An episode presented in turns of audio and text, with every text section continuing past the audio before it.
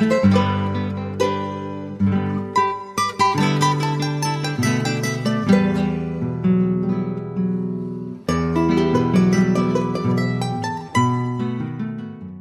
chacú es un ritual que consiste en capturar la vicuña para obtener su lana, que sigue teniendo hoy un gran valor, tanto como en el tiempo de los incas. Y el epicentro de este ritual es la localidad de Laguna Blanca, provincia de Catamarca. Entre los meses de octubre y diciembre es el periodo en el cual la vicuña empieza a perder naturalmente su pelaje, preparándose para afrontar los cálidos días del verano. La esquila ayuda al animal, pero además se puede aprovechar su preciado pelaje, que al promediar el mes de noviembre, las manadas de vicuñas descienden de los cerros a beber agua y buscar alimentos es el momento que un grupo especial de ancianos de la comunidad Yatiris, antes de empezar cualquier faena, le piden permiso a la Pachamama para poder hacer uso de los animales. Y este ritual se llama corpachada.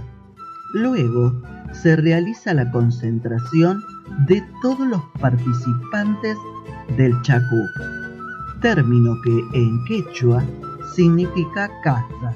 Rodean a las vicuñas, realizan un encierro, forman un cordón con telas y sogas y seleccionan aquellas que tengan una adecuada longitud de fibra. El silencio de los participantes en esta ceremonia es fundamental, ya que es un animal muy silvestre y cualquier ruido brusco puede provocar su huida. Las elegidas pasan a otro corral con lonas altas para ser esquiladas y luego de este proceso las liberan para que regresen a su hábitat natural. Siempre las consideraron un animal sagrado, le dicen un oro viviente.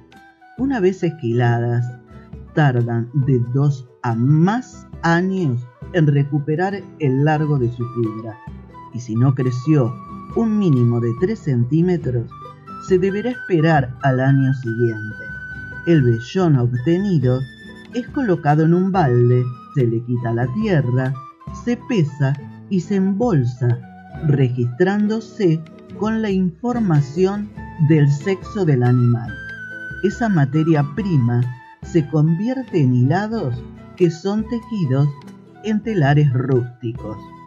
Y con la lana procesada se logran producir los valiosos ponchos catamarqueños, cuya producción es comercializada en ferias artesanales, tanto provinciales como nacionales, y que por su calidad son reconocidos por el mundo entero.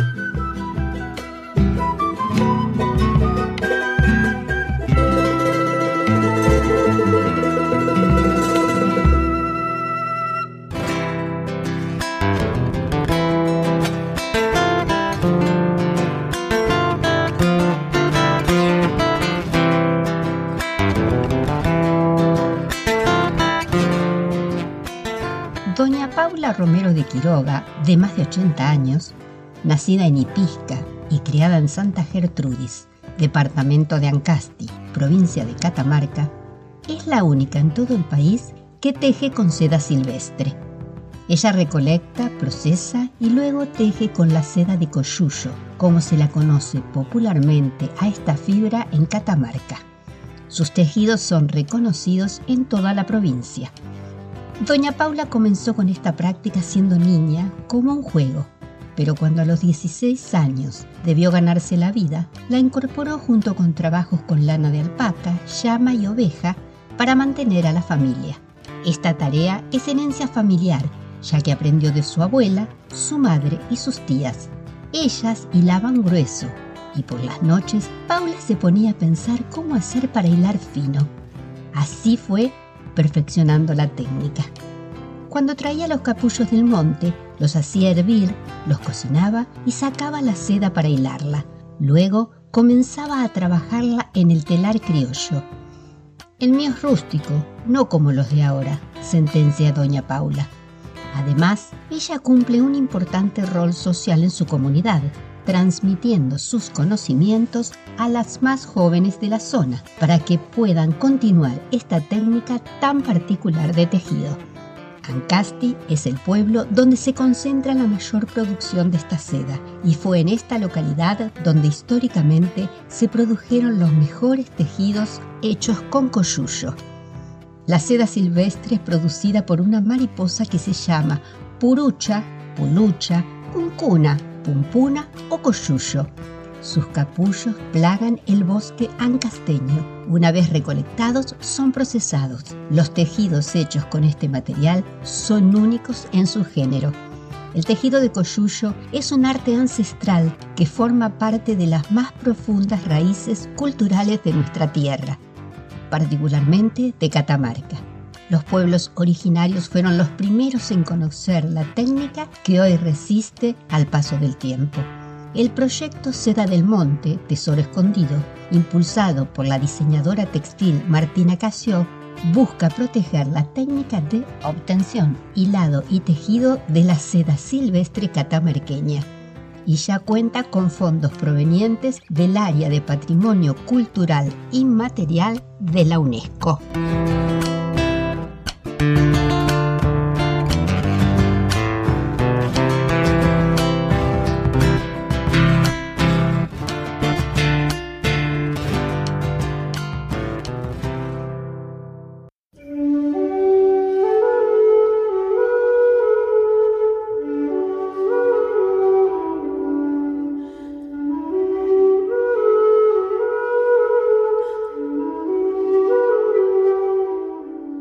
Xincal, la capital más austral del imperio incaico, está ubicado en la ciudad de Londres, departamento de Belén, provincia de Catamarca. Se le dio el nombre de Xincal porque allí abundaba y abunda una especie de arbusto llamado xinqui. La historia se remonta a la población de Aguita que se alojaba en la quebrada de Xincal. Los incas ingresaron al territorio argentino en 1470. Los diaguitas calchaquíes, que vivían en el noroeste, fueron rápidamente dominados e integrados al sistema inca. El legado son 180 sitios arqueológicos en el país que tienen vestigios de su presencia. El lugar ocupa una superficie de 23 hectáreas, pobladas por más de 100 edificios construidos en piedra y barro. El sector fue destinado a grandes edificios de corte administrativo, cinco estructuras rectangulares de piedra labrada, recintos circulares usados para almacén y una plaza pública central. En el centro de la plaza se levanta un escenario de forma piramidal de 16 metros de lado y 2 de alto, llamado Ushnu. El Ushnu, o plataforma ceremonial, es la más grande conocida hasta ahora al sur del lago Titicaca.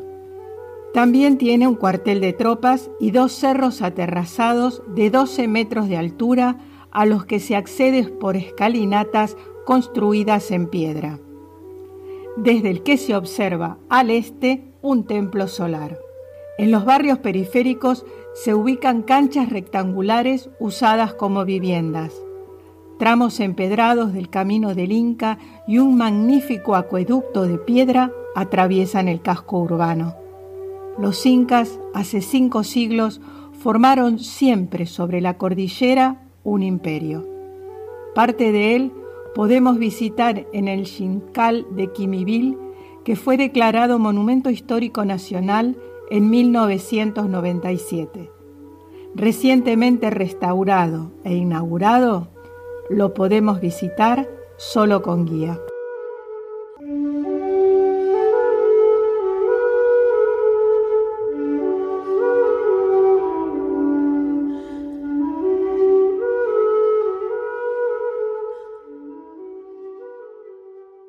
Te esperamos la próxima semana en un nuevo episodio de Argentina, un recorrido por sus historias y te invitamos a suscribirte.